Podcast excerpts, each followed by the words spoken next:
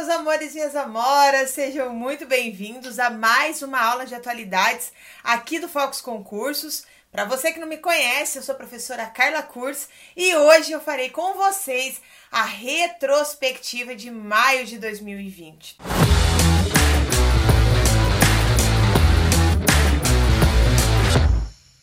Bom, por que, eu decidi fazer isso? Porque diante de tantas atualidades, muitas vezes a gente não consegue abordar tudo em nossas aulas de segunda e além disso, são tantas coisas que a gente fica até meio perdido, não é mesmo? Por isso, hoje eu quero fazer com você a retrospectiva do mês de maio de 2020. Essa é uma forma de lembrar e registrar alguns dos principais acontecimentos do Brasil e do mundo para você acertar a sua questão de atualidades na sua prova.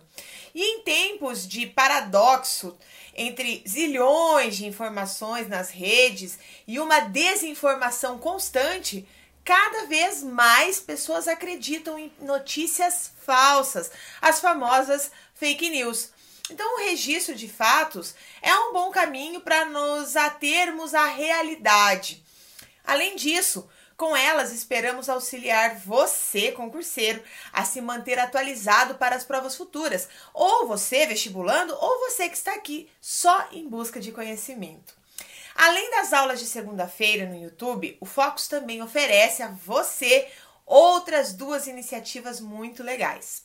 A primeira é o podcast do Grupo Focus com as minhas aulas e dos demais professores do Focus Concursos tudo para você estudar de qualquer lugar e a qualquer horário. E o segundo, e ó, coração aqui, é a assinatura compartilhada. Se você quer ou precisa passar no concurso e acabar de uma vez por todas com o medo de perder o emprego, o Fox fez uma iniciativa social nesse tempo de pandemia, que permite que, ao comprar a assinatura, você pode compartilhar as aulas com duas pessoas. Tudo isso para facilitar a sua vida e você, levar você à conquista do seu sonho. Bom, mas vamos lá. Vamos começar então pesado, tá? É, já vou começar já batendo o pé na porta e falar sobre o que aconteceu na política nacional em maio de 2020. E já vou começar com o depoimento do Sérgio Moro. Porque por determinação do Ministério do Supremo Tribunal Federal, o STF, o Celso de Mello, no dia 2 de maio, o ex-juiz da Operação Lava Jato e ex-ministro da Justiça e Segurança Pública, o Sérgio Moro, prestou depoimento à Polícia Federal. O depoimento teve uma duração de nove horas. Meu Deus do céu, tá? Durou aí das 14 às 23 horas e teve como seu principal foco as acusações de interferência na Polícia Federal por parte do presidente da República, feitas por Moro no dia 24 de abril, o dia da saída dele do governo. Vale lembrar que no dia 27 de abril, por autorização do STF, foi aberto um inquérito para investigar a suposta interferência. O inquérito ainda está em andamento. A íntegra do depoimento do Sérgio Moro você encontra disponível para leitura, é só dar um Google, tá? No dia 11 de maio, o ex-diretor da Polícia Federal, Maurício Valeixo, cuja troca foi um dos pontos que motivou a saída de Moro, também prestou depoimento.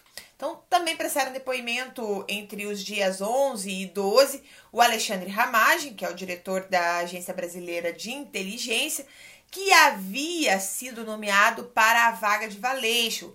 Né? E o Ricardo Saad, o ex-superintendente da Polícia Federal do Rio de Janeiro.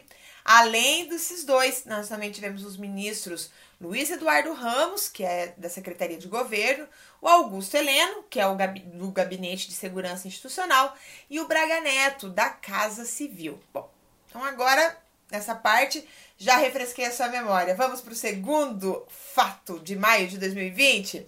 A liberação do vídeo da reunião ministerial.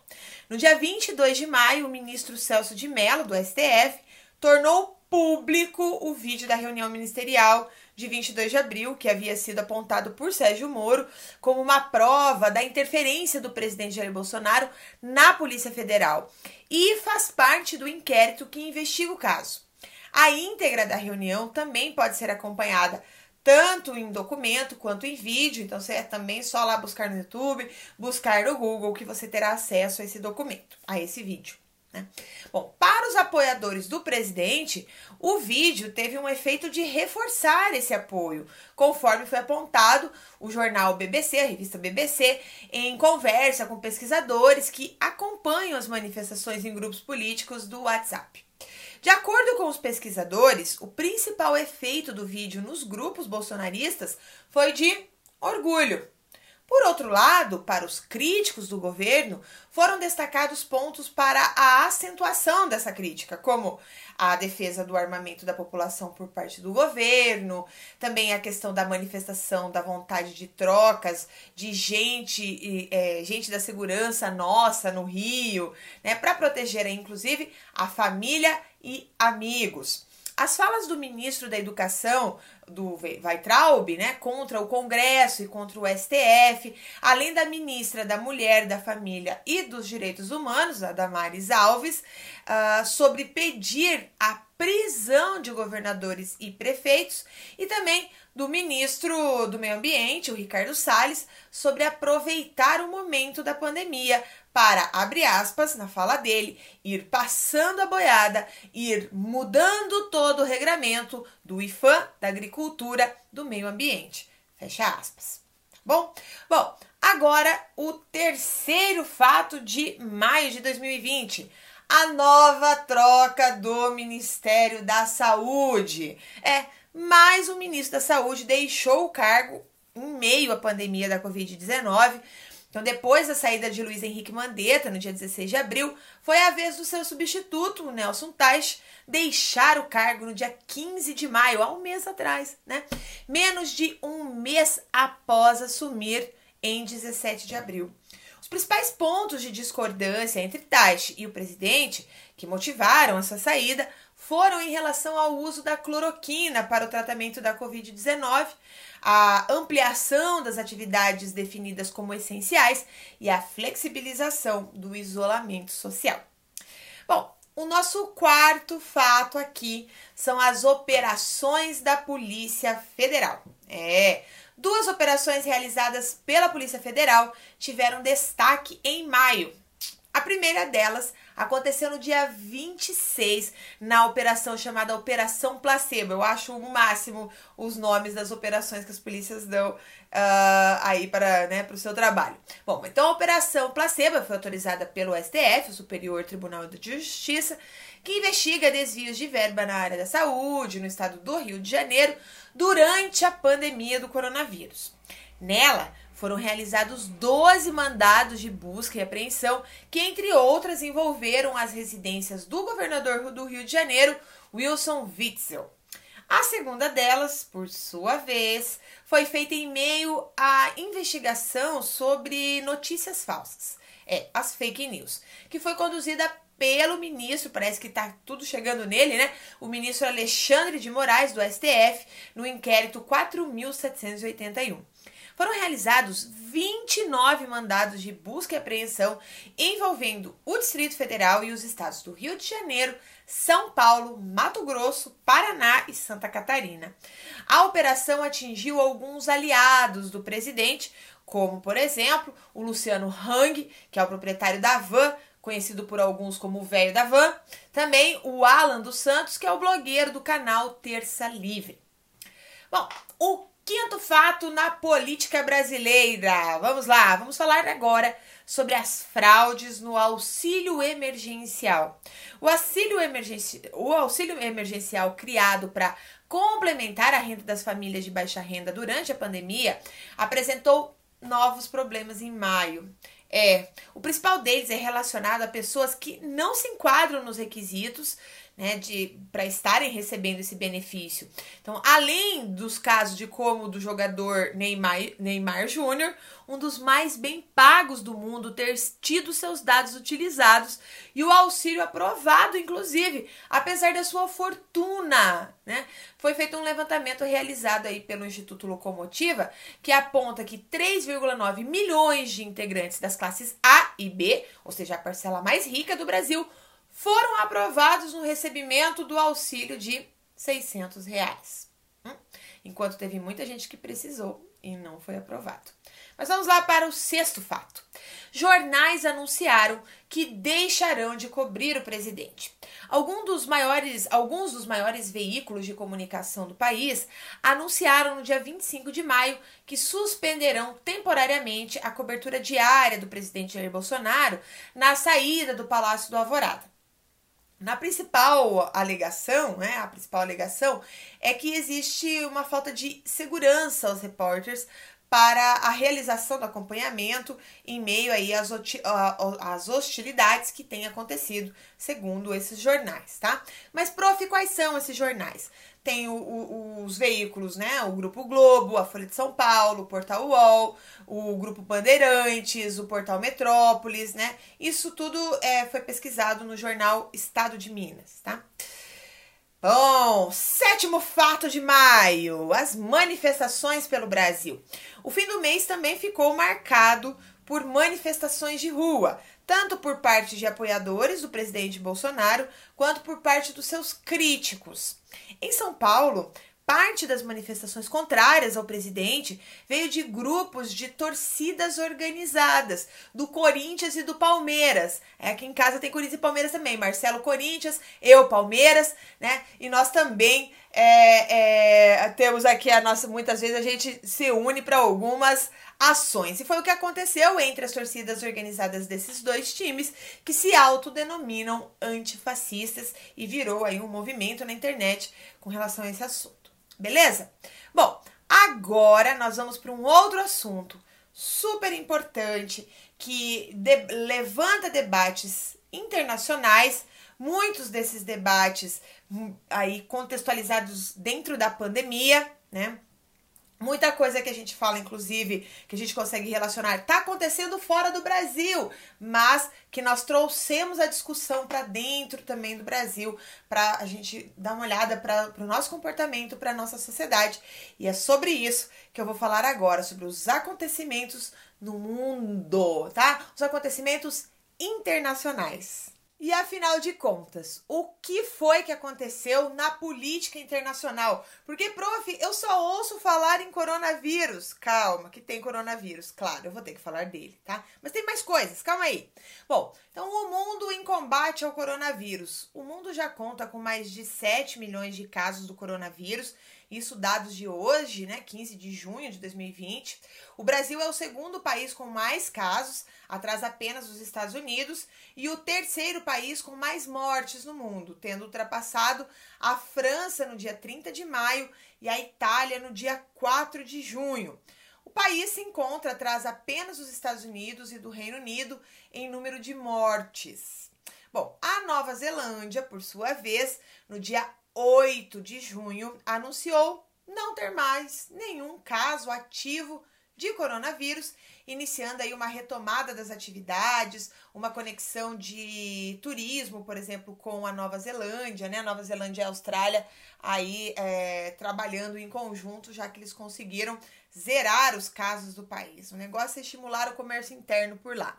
Bom, enquanto isso, segue a busca global por uma vacina coordenada pela Organização Mundial da Saúde, com o apoio de 44 países no chamado ACT, né? Access to COVID, né? Tolls Accelerator, né? Bom, o Brasil, apesar de inicialmente não fazer parte da iniciativa, ele se juntou a ela no dia 2 de junho. Tá, eu sei, já tô dando spoiler do mês de junho. Professor, isso aqui não é uma revisão de maio. É, mas só para você saber, já que nós estamos dentro desse grupo de pesquisas. Bom, de acordo com o chanceler Ernesto, Ernesto Araújo, que conforme trazido pela, pelo site Agência Brasil, vou abrir aspas aqui para falar a frase dele. Decidimos que o Brasil vai entrar no chamado acelerador de vacinas, que é um projeto aí de vários países e empresas privadas que estão buscando investir e trabalhar em conjunto para o desenvolvimento de uma vacina para a Covid-19.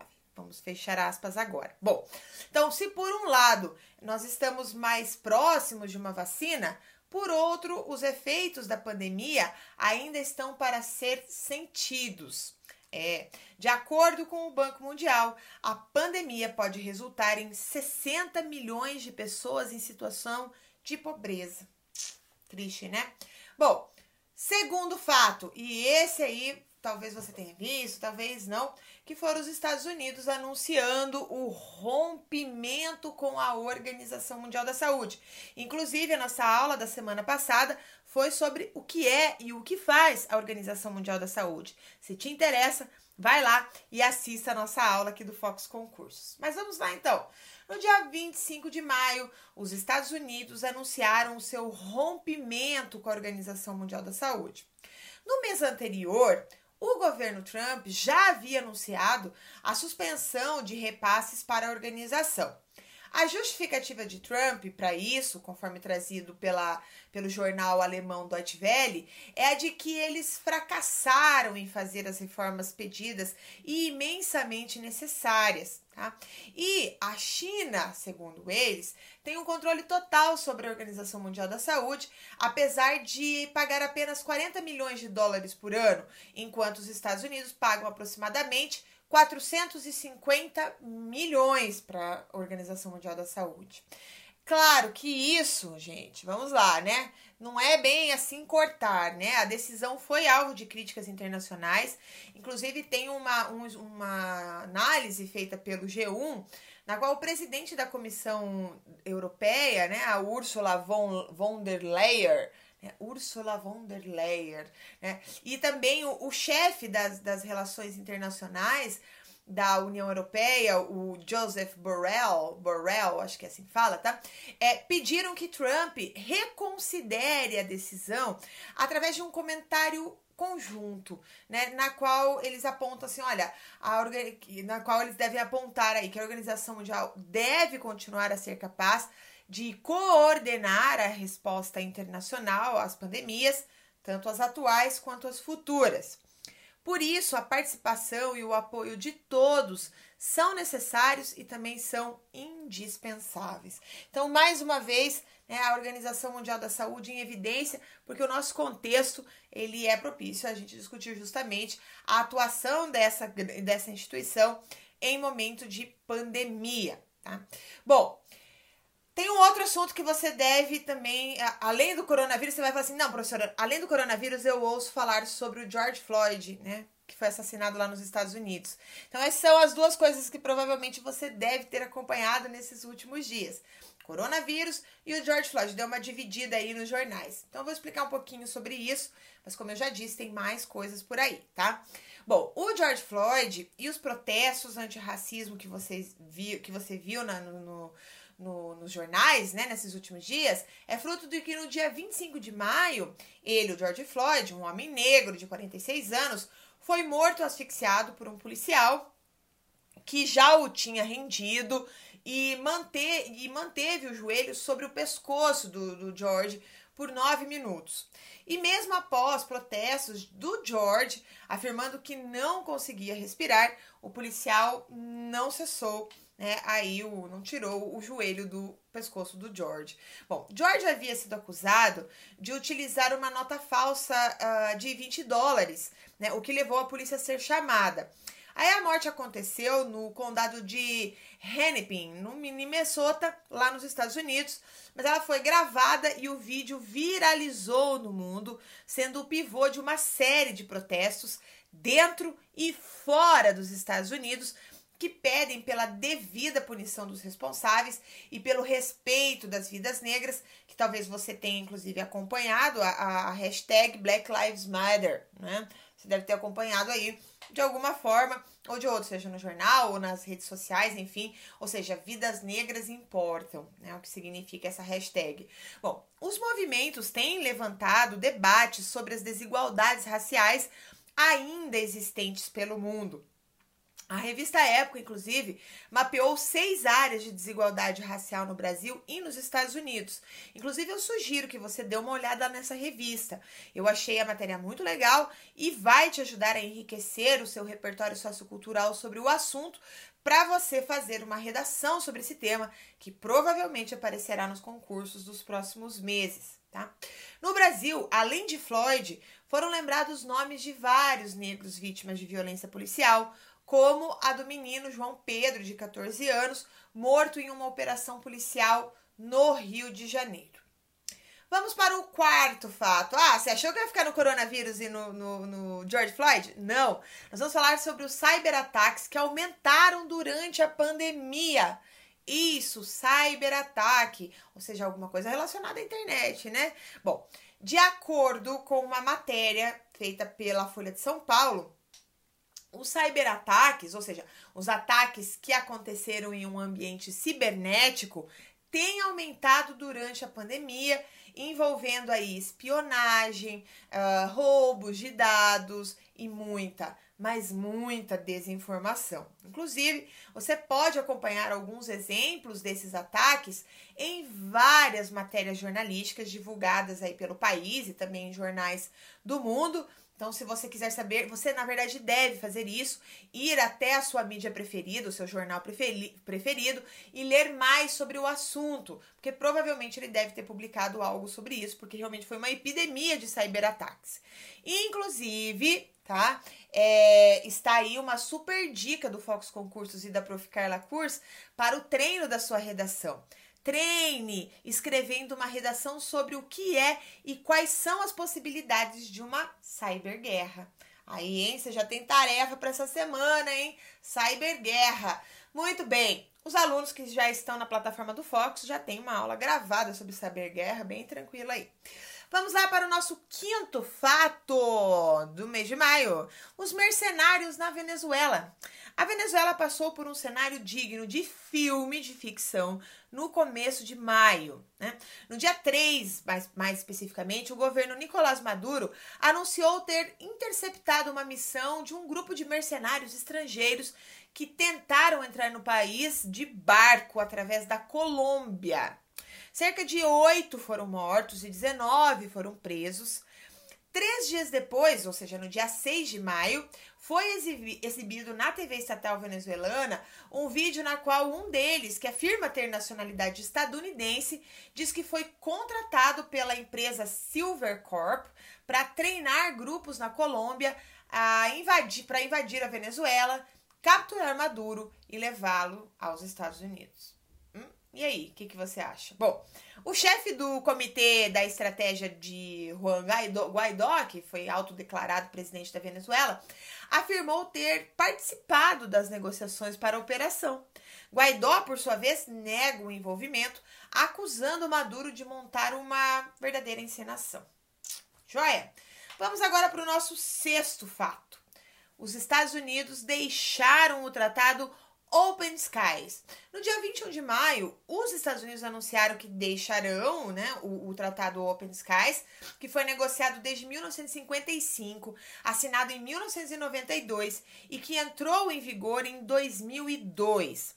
O tratado conta com 35 países e tem como principal objetivo ser um gerador de confiança entre os seus participantes, permitindo assim que de tempos em tempos sejam realizadas missões de monitoramento entre os países através de voos desarmados.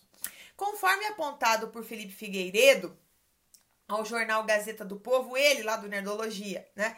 É, na Gazeta do Povo, um dos principais motivos para essa saída, assim como foi o do Tratado de Forças Nucleares de Alcance Intermediário, o INF, foi assinado em 1987 e que os Estados Unidos denuncia, denunciaram em 2019, é a ausência da China nos mesmos, tá? Então, sendo tratados pensados no âmbito da Guerra Fria, o seu principal objetivo era a relação entre Rússia e Estados Unidos.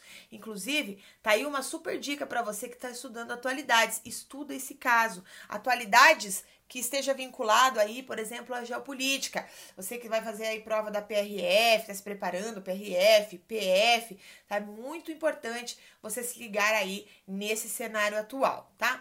Inclusive, nesse cenário, a segunda potência mundial é a China. E essa pode ser uma boa oportunidade, inclusive, de renegociar os tratados com ela envolvida. Né? Bom, vamos para o nosso sétimo fato, o limbo político na Venezuela.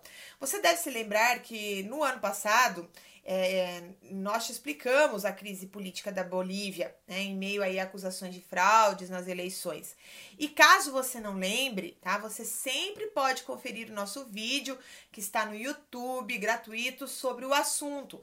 Procure lá no YouTube por 2019, atualidades, crise na Bolívia, é, Concursos. Aí você vai achar é, mais facilmente aí a nossa, a nossa aula, tá? O fato é que seis meses depois, a crise continua devido à impossibilidade de realizar novas eleições por conta da pandemia do coronavírus. As eleições estavam marcadas para o dia 3 de maio, mas foram adiadas e não há uma data marcada. Enquanto isso, o governo interino de Giannini Anês enfrenta forte oposição do movimento do, ao socialismo, o MAS, que é o partido do ex-presidente Evo Morales. O parlamento boliviano estabeleceu o prazo de 90 dias, contados a partir do dia 3 de maio, para uma nova data, certo? Bom, finalizamos a parte internacional e agora eu quero falar sobre alguns outros acontecimentos. Um deles, primeiro deles, o Facebook e o combate às fake news, que em meio aos debates mundiais sobre as notícias falsas, o CEO da, do Facebook, o, aí a maior rede social do mundo, o Mark Zuckerberg, afirmou no dia 21 de maio que a rede está tomando providências para remover notícias falsas sobre o coronavírus. Mark deu como exemplo uma postagem do presidente brasileiro, Jair Bolsonaro, na qual era afirmado haver uma cura para o coronavírus, que foi inclusive removida a do Facebook. O mesmo tipo de atitude, no entanto, não foi adotada em relação ao presidente estadunidense, Donald Trump, que também é acusado de disseminar aí notícias falsas, né? Então, inclusive, tal postura tem sido alvo de críticas e pedidos de demissão no Facebook. Né? Bom, além disso, também nós tivemos o lançamento da Falcon 9, né? No dia 30 de maio, a Space, a SpaceX, que é a empresa do bilionário Elon Musk, se tornou a primeira empresa privada a, da história a lançar um foguete tripulado ao espaço. A operação foi realizada em parceria com a NASA e o destino foi a Estação Espacial Internacional. E o terceiro fato tá, é, está relacionado aí à morte de alguns artistas no Brasil. Tá? No dia 4 de maio, morreu por Covid-19 o escritor e compositor brasileiro Aldir Blanc, né, o compositor entre é, ou, entre outras grandes obras, né, de O Bêbado e o Equilibrista, que foi inclusive uma música eternizada na voz da maravilhosa Elis Regina. Também, aí, no dia 4, nos deixou um grande ator, produtor, diretor, roteirista brasileiro, que é o, o, o, Flávio Migliasso. Tá? Então, o Flávio participou de mais de 30 novelas, deixou um legado para a cultura brasileira bem importante. Bom, é isso. Eu espero que você tenha gostado da aula, que ela tenha sido esclarecedora, né? O Fox Concursos e eu manifestamos aí a nossa profunda solidariedade à família, aos amigos, aos fãs desses artistas que nós acabamos de falar, que nos deixaram. E também nós manifestamos a nossa solidariedade aos familiares dos mais de 40 mil vítimas de coronavírus no Brasil. Um grande beijo, comenta aí se você gostou, dê like na aula, faça perguntas e eu te espero na próxima segunda-feira.